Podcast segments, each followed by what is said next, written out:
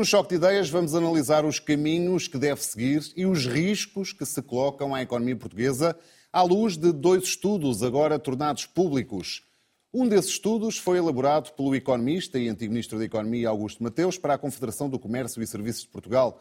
Defende-se, entre outras coisas, o alinhamento da tributação dos lucros das empresas com a média europeia, o que implicaria uma descida estimada em 6 pontos percentuais. Considera também que deve haver uma diversificação da internacionalização da economia portuguesa, com exportações mais assentes na qualidade e no valor e não apenas na quantidade. Outro estudo do Conselho das Finanças Públicas aponta para um crescimento médio da economia portuguesa de apenas 1,2% ao ano até 2037. Esse estudo identifica também alguns riscos, entre eles a evolução demográfica como uma das principais ameaças ao crescimento, devido à diminuição e envelhecimento da população, com impacto no mercado de trabalho e despesa com pensões. O Conselho de Finanças Públicas diz ainda que deverá ser criado espaço orçamental para enfrentar as crescentes necessidades de investimento em áreas como os cuidados de saúde ou a defesa nacional, que implicará gastar, no caso da defesa, os 2% do PIB exigidos pelos tratados com a NATO.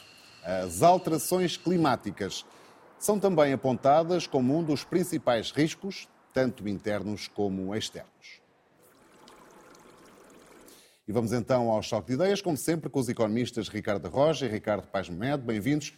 Ricardo Pajamete, começo por si e começo pelo estudo de Augusto Mateus. Em nome da competitividade da economia portuguesa, sugere alinhar então os impostos sobre os lucros das empresas pela média europeia, uma descida de 6 pontos percentuais, a implicação direta que isto teria. Isto faz sentido? Bom, em primeiro lugar, vale a pena uh, ter presente que esse estudo fala em muito mais coisas do que, sim, sim. Do que os impostos. E, Com certeza. Há uma tendência muito grande, nós sabemos, para reduzir tudo à questão fiscal. Eh, mesmo na questão fiscal, eh, Augusto Mateus chama a atenção para algo que nós também já temos falado aqui e sem o qual qualquer mexida eh, no, no IRC é um bocadinho absurdo, que é os benefícios fiscais. Nós temos benefícios fiscais em, aos molhos em Portugal, muitos deles que não é sequer claro qual é o seu objetivo para fiscal, ou seja, quais são os objetivos de política pública, de bem-estar social, de dinamização da economia, o que for, que eles visam e que não têm mecanismos é, de monitorização. A seguir, Augusto Mateus diz que defende a eliminação da opaca e incoerente floresta de incentivos fiscais um, existentes. Portanto, pode fazer sentido esta eliminação dos benefícios fiscais em nome de uma redução uh, da carga fiscal direta sobre os lucros das empresas? Bom, há um, há um, um aspecto na forma como uh, Augusto Mateus coloca a questão que me parece razoável, que é dizer que a nossa preocupação deve ser uma preocupação de promover o dinamismo económico. Uh, e a promoção do dinamismo económico não se faz através de medidas cegas, não é? De resto, Augusto Mateus, nas discussões sobre fundos europeus, há muitos anos que, que anda a defender que deve haver uma maior focalização dos apoios em certo tipo uh, de, de, atividades económicas, com certo grau de dinamismo, sofisticação tecnológica, etc, etc. E, portanto, acho que aqui o que é relevante não é fixarmos uh, numa frase que diz descida de impostos, é uh, focarmos na ideia de que nós devemos canalizar os nossos esforços naquilo que pode fazer mais diferença em termos de dinamização da economia. Eu tenho muitas dúvidas que um corte generalizado do IRC seja em si uma medida muito eficaz, porque é uma medida que afeta uma quantidade muito grande de empresas para quem esse corte vai apenas significar maior distribuição de, eh, de rendimentos, maior de dividendos e uh, o impacto sobre a competitividade externa da economia portuguesa muito limitado, porque são setores que não, não são sequer dirigidos. Mas quando a referência, é, média, quando a referência é média europeia, isto não faz sentido para que Portugal, não, média... não, pelo menos, não seja um não. fator de perda de competitividade, não, uma vez faz. que eh, estaria, nesse caso, alinhado Se a pergunta é essa, a resposta é não, não faz, porque as comparações eh, da fiscalidade a nível internacional são sempre extremamente limitadas. Eu passo a vida a chamar a atenção para isto. As, as, os grandes investimentos, que são aqueles que verdadeiramente fazem a diferença do ponto de vista da competitividade do país, não pagam as taxas de IRC nem nominais nem efetivas. a média das taxas. Pagam, às vezes não pagam sequer o, o essencial dos impostos que têm a pagar, porque são beneficiários de uh, reduções, às vezes isenções fiscais até 10 anos, uh, que significa que essas médias que nós estamos a falar são irrelevantes. Grandes investimentos, tipo, estamos sempre a querer eh, mais alta Europa. Uma alta Europa que venha para cá não precisa de se preocupar com a taxa de, de, de IRC, porque a taxa de IRC que lhe vai ser aplicada nos, nos primeiros 10 anos por cá andar não lhe é relevante, não, não, não, tem nada a ver com aquilo que são as taxas nominais ou sequer as taxas eh, efetivas. Portanto, é irrelevante, é irrelevante.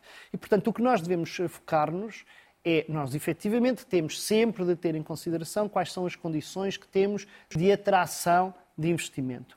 Essas condições de atração de investimento dependem de uma variedade muito grande de fatores. Portanto, eu sou muito mais favorável à ideia de transparência fiscal, de alguma estabilidade e previsibilidade fiscal, eliminação de benefícios injustificáveis. Uh, e, sempre que for ajustado, uh, incentivos de vários tipos que pode ter também uma natureza fiscal, desde que seja muito clara o, muito claro o seu propósito e o impacto dos investimentos em causa para o conjunto da economia portuguesa, e desde que haja mecanismos de monitorização e avaliação de que esses impactos estão efetivamente uh, a ter resultado. De resto, quando, se nós queremos falar de, de forma tão abstrata como faz sentido descermos o IRC, bom, então temos de discutir tudo, temos de discutir as várias funções para as quais existem impostos, que não é só a competitividade, é também uh, a eficiência económica, é a justiça social Portanto, eu tenho muita dificuldade em responder a perguntas sobre devemos eh, descer o IRC sem fazermos mais eh, questões à volta uhum. disso. De forma enquadrada. A Ricardo Roja, uh, alinhar o imposto sobre os lucros das empresas pela média europeia, um, juntando aqui as duas perguntas que tinha aqui preparadas, com a, a, eliminação de alguns incentivos fiscais que podem não fazer sentido. E este, esta proposta em si faz sentido? Sim, neste aspecto, eu e o Ricardo temos uma discordância profunda e uma outra concordância. Relativamente à discordância, eh, diz respeito à redução da taxa de IRC eh, e da fiscalidade sobre as empresas em geral. Portanto, eu sou claramente favorável e sou claramente favorável por eh, algumas das razões que o estudo menciona e por outras que o estudo não menciona. Começando pelas razões que o estudo menciona. De facto, nós temos em Portugal uma taxa, sobretudo as taxas marginais de IRC, eh, que são mais elevadas do que vemos em geral na Europa. E portanto, na, e, portanto, na prática, isso faz com que tenhamos um IRC que está uh, acima da média europeia e temos um IRC que, uh, curiosamente, se torna também de natureza progressiva, uh, quando não deveria ser. E isto, na minha opinião, tem um efeito altamente detrimental na economia portuguesa, porque, por um lado, enquanto país mais pobre, nós devíamos ser competitivos pela vertente fiscal, não somos. E depois eh, tem um outro problema, que é que em Portugal as empresas que pagam taxas médias efetivas de maior de, relevância são as empresas de maior dimensão. E este é um dado que estou sistematicamente aqui a dizer neste programa. A taxa média efetiva para as empresas que têm uma faturação superior a 250 milhões de euros é de 25%, de acordo com os últimos dados da autoridade tributária. Isto já inclui os benefícios fiscais sobre o investimento que as empresas, de que as empresas beneficiam. E, portanto, são taxas médias efetivas que, na minha opinião, são excessivas e são excessivas precisamente sobre aquelas empresas que depois têm maior capacidade de realizar investimentos de longo prazo na economia portuguesa e que, porventura, esta parte mais discutível, são também aquelas que mais podem contribuir para o aumento da produtividade em Portugal.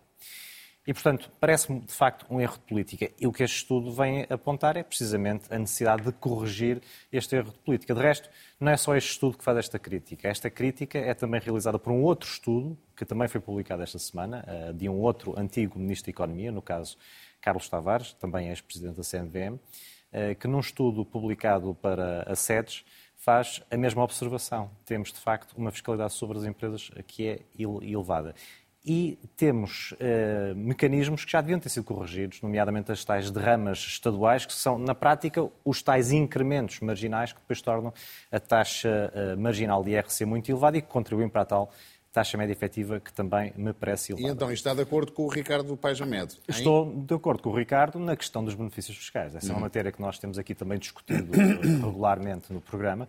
Efetivamente, em Portugal temos uma miríade de benefícios fiscais, frequentemente sem objetivo declarado, frequentemente sem uma devida um devido balizamento, não só em termos de valor, mas também em termos temporais, que é importante que os benefícios fiscais tenham também uma duração finita e que não se prolonguem ad eterno.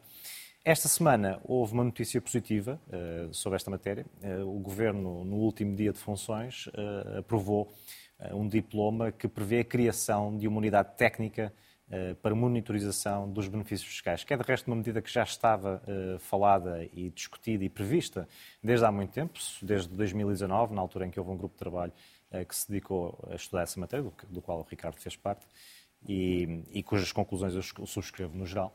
E, portanto, essa unidade vai agora uh, entrar em funções com o próximo governo, porque o governo cessante apenas criou o, o enquadramento conceptual para que essa unidade venha a conhecer a luz do dia.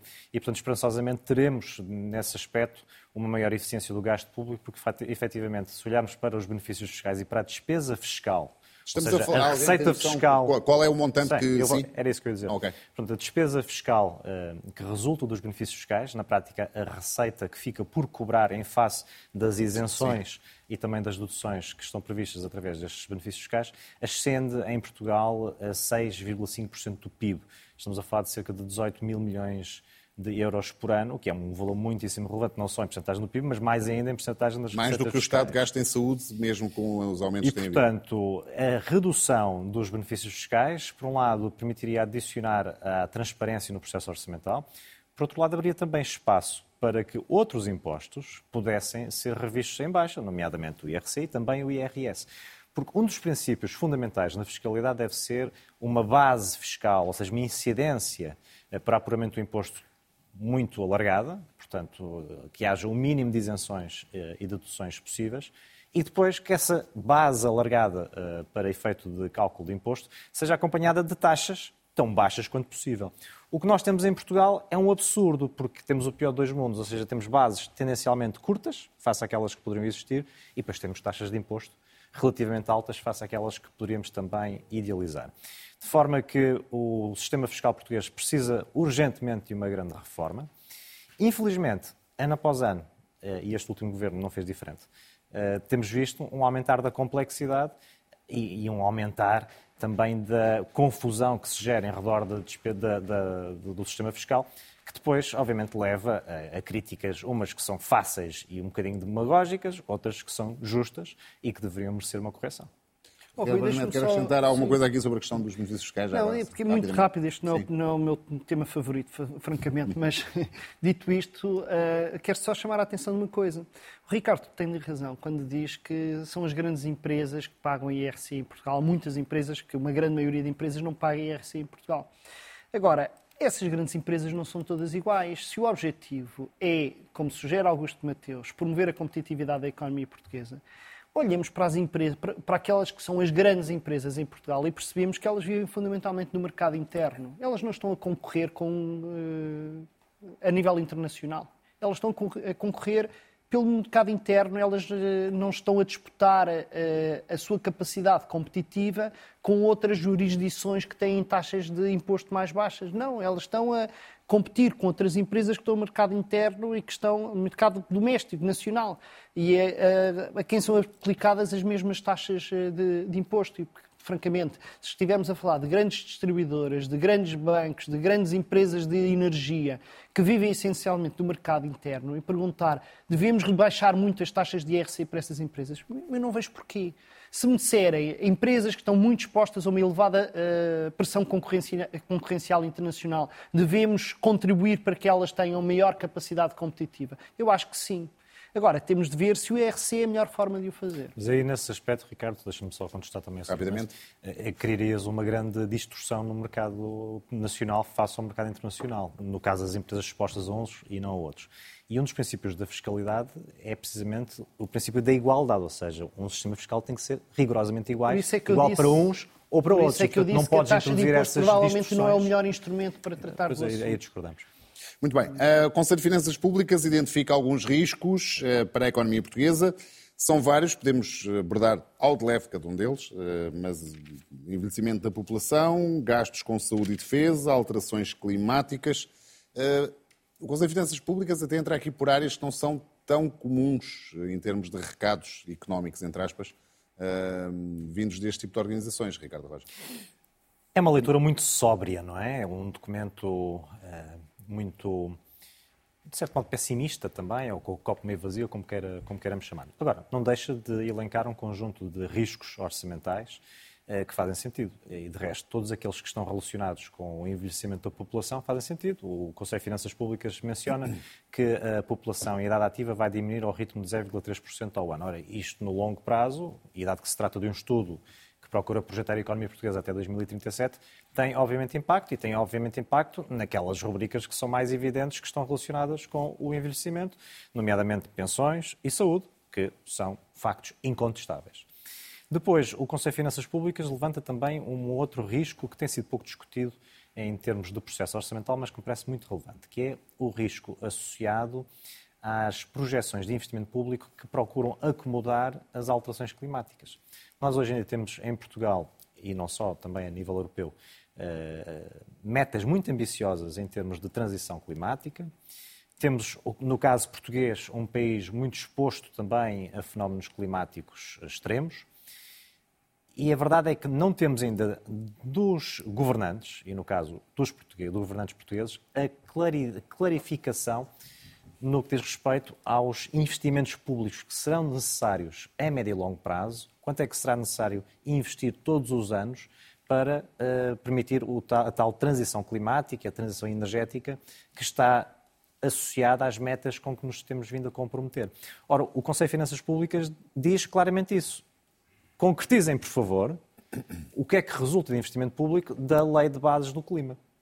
E é um, de, facto, de facto é uma área que eh, neste momento oferece um grande risco, porque dependendo das estimativas que nós vamos vendo por esse mundo fora, há entidades que dizem que pode ser 1% do PIB todos os anos. Ora, se for 1% do PIB todos os anos, de facto estamos a falar de um montante elevadíssimo. Uh, e depois, uh, o Conselho de Finanças Públicas também faz referência a uma outra despesa, despesa que hoje em dia, à luz das circunstâncias atuais, me parece muito relevante, que é o contributo português para o orçamento da NATO. Em média, nos últimos anos, temos tido uma despesa com defesa de 1,4% do uhum. PIB. Ora, Portugal está comprometido com 2% do PIB. E, portanto, não sendo nada do que aquilo, nada do que o estudo refere, refere é uma grande novidade. No entanto, não deixa de chamar a atenção para, de facto, fatores que vão ter impacto a médio prazo na, no processo orçamental. Só uma última nota. Sim. Uh, o relatório do Conselho de Finanças Públicas faz referência à manutenção de uma elevada carga fiscal, não só carga fiscal no que diz respeito a imposto, mas também a carga contributiva. Aí eu penso que o relatório poderia ter sido, quiçá, um pouco mais claro, porque não se percebe exatamente uh, de que forma é que essa carga fiscal se vai manter tão intensa não obstante toda a elasticidade fiscal dos últimos anos, como é que se vai manter tão intensa para os próximos anos? E penso que alguma explicação adicional seria bem-vinda.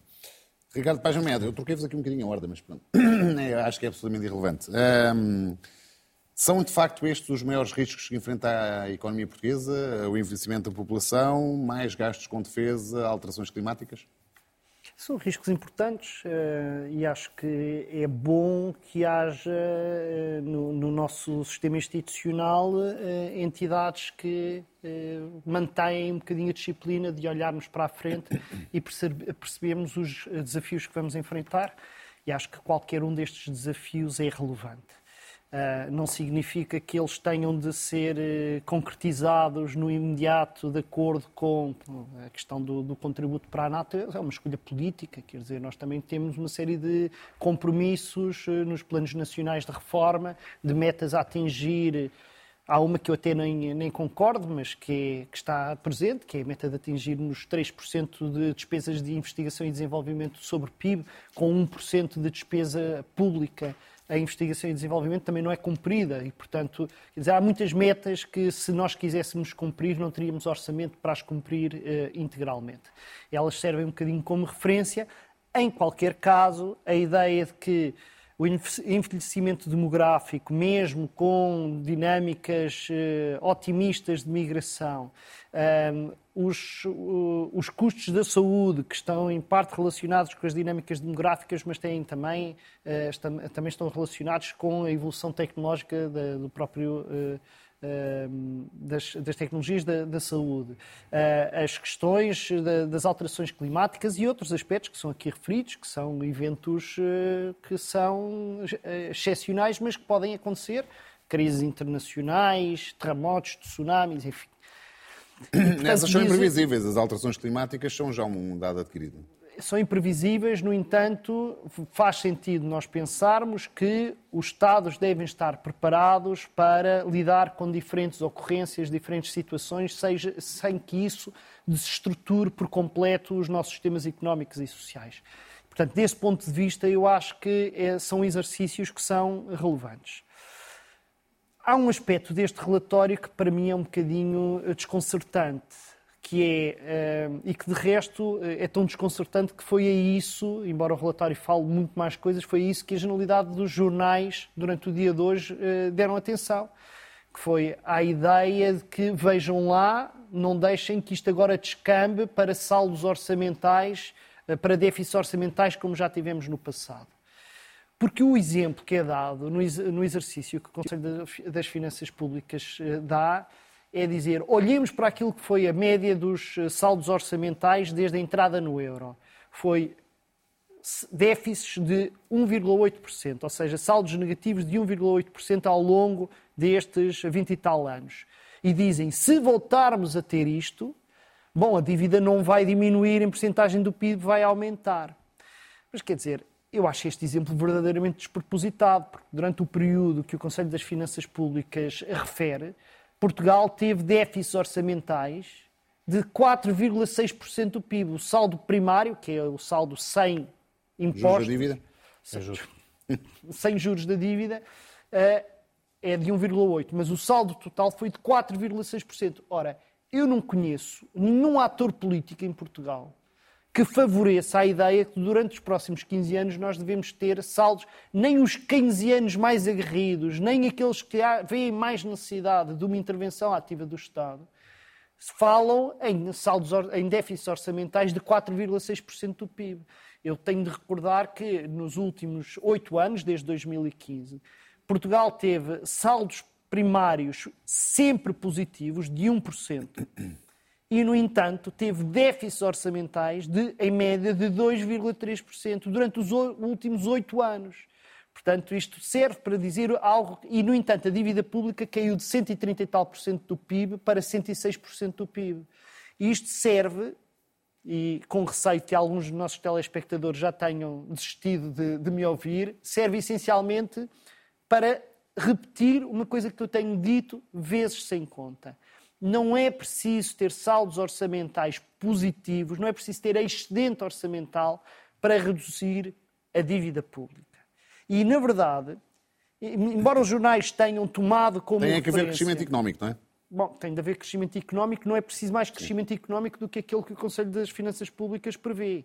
Isto é, com aquilo que, que, que é o cenário do Conselho das Finanças Públicas, se nós tivermos saldos orçamentais antes, de, um, antes de, do pagamento de, de, juros que sejam ligeiramente positivos, nós podemos ter déficits orçamentais todos os anos, volto a dizer, déficits orçamentais todos os anos, e a dívida pública em porcentagem do PIB continuar a cair. Não são as minhas contas, é usando as contas do Conselho das Finanças Públicas. E eu gostaria que neste relatório o Conselho de Finanças Públicas não usasse um exemplo despropositado, porque esse exemplo despropositado, no contexto em que nós estamos a viver, não pode, senão, ser encarado como um estar a chamar um bicho-papão.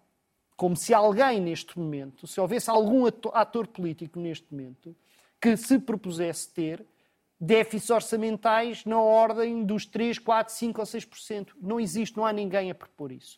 O debate que hoje se faz sobre os saldos orçamentais é se precisamos de ter excedentes orçamentais todos os anos ou se podemos ter déficits ligeiros em função do ciclo económico e até ao longo do ciclo. Nós podemos ter ao longo do ciclo económico, em média, termos ligeiros déficits orçamentais e, com isso, resolver alguns dos problemas que o próprio Conselho das Finanças Públicas reflete. Eu vou dar só este exemplo. Podia dar muitos, vou só dar este exemplo.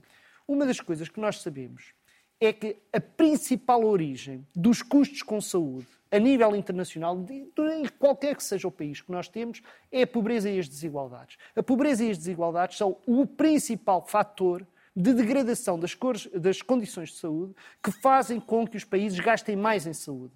As desigualdades são em Portugal o principal fator de Portugal ter uma longevidade muito grande, mas ter anos de vida com saúde depois dos 65 anos que são dos mais pequenos ao nível da OCDE. E, portanto, quando nós, em vez de estarmos a querer poupar tudo e mais alguma coisa, temos uma gestão das finanças públicas que é razoável, que mantém saldos primários positivos e mantém uma trajetória de, dívida, de redução da dívida pública ao longo dos anos mas não cortem tudo e mais alguma coisa só para fazer brilharetes orçamentais e mantém uma capacidade de investimento nos serviços públicos e nas infraestruturas públicas suficiente para dar resposta às necessidades que o país tem, nós conseguimos efetivamente não apenas ter contas públicas saudáveis, como responder a alguns problemas que têm impactos financeiros no futuro. E isto precisa ser mais discutido. A Ricardo Rocha, o, as contas orçamentais eh, do Conselho de Finanças Públicas merecem reparo? Eu penso que o Conselho de Finanças Públicas tem um papel também aqui pedagógico, não é? E, portanto, estas entidades do género do Conselho de Finanças Públicas eh, no estrangeiro são considerados eh, fiscal, fiscal watchdogs. Portanto, uma tradução literal seria o cão de guarda, não é? Não é uma, uma expressão muito agradável ao ouvido português, mas é o que quer dizer a expressão. E, portanto, o objetivo destas entidades é também eh, exercer alguma disciplina, não só em termos dos ímpetos dos governantes, mas também em termos de condicionar de alguma forma o debate público. E a verdade é que nós em Portugal temos uma situação, do ponto de vista de endividamento, que continua a ser muito má. Portanto, já saímos daqueles uh, momentos piores que, tive, que tivemos nos últimos anos, mas continua a ser uma situação má. E, portanto, penso que neste aspecto o Conselho de Finanças Públicas faz um bocadinho esse exercício de uh, pedagogia e faz outra coisa, faz o recuperar uh, da fita do tempo, como se costuma agora dizer, está muito na moda a expressão, uh, e faz recordar de facto que nós, nas últimas décadas, tivemos sistematicamente períodos de descontrole orçamental. O que tivemos no período mais recente é uma exceção dentro da regra que tem sido a do descontrole orçamental. E depois faz também, na minha opinião, um reparo uh, à luz das circunstâncias que hoje vemos no resto da Europa. Não temos ainda discutido o assunto, mas haveremos de o discutir.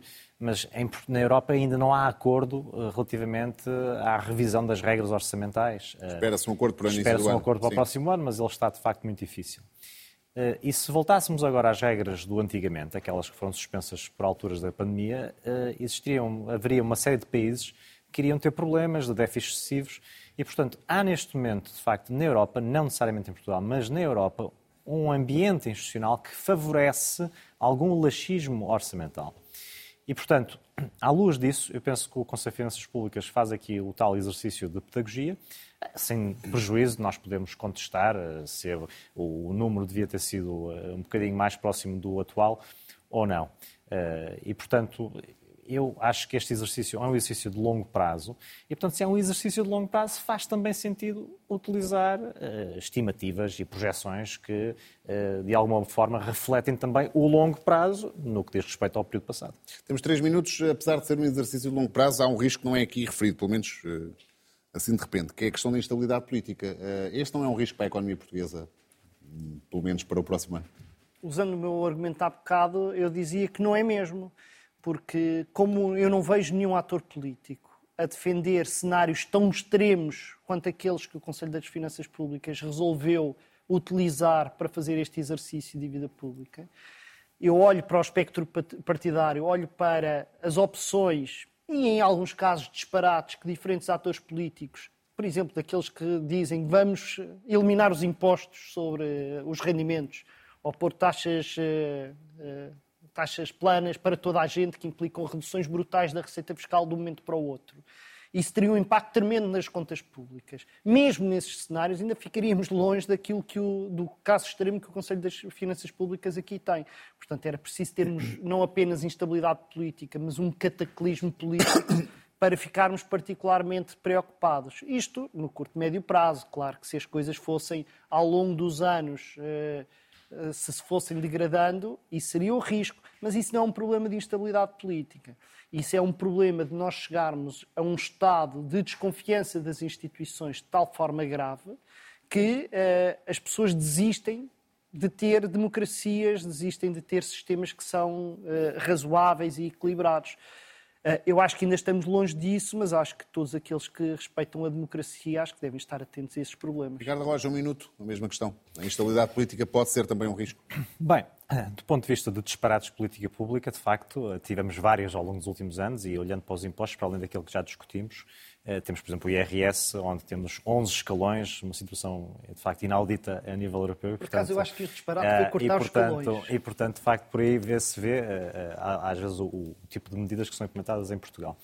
Eh, isto dito, eu acho que há um risco de sair das eleições uma situação política indefinida, não é? Neste momento, avaliar uhum. pelas sondagens é o que mais se, se, se, se antecipa. Uh, mas também me parece que era importante, de um, uma vez por todas, uh, nós sairmos desta, deste caldo cultural em que sempre que há um bocadinho de instabilidade política, o país para. É importante que o país continue a andar. Uhum. E no que diz respeito, por exemplo, a uma série de programas de investimento que estão neste momento a ser implementados em Portugal, era de facto importante que o país continuasse a andar e que não ficássemos em suspenso até março. Ricardo Roja, Ricardo Paz Mendes, muito obrigado mais uma vez pela vossa presença. É tudo. Pode ver ou rever este programa em RTP Play e ouvir este choque de ideias em podcast nas plataformas digitais. Voltamos na próxima terça-feira. Tenha até lá uma excelente semana.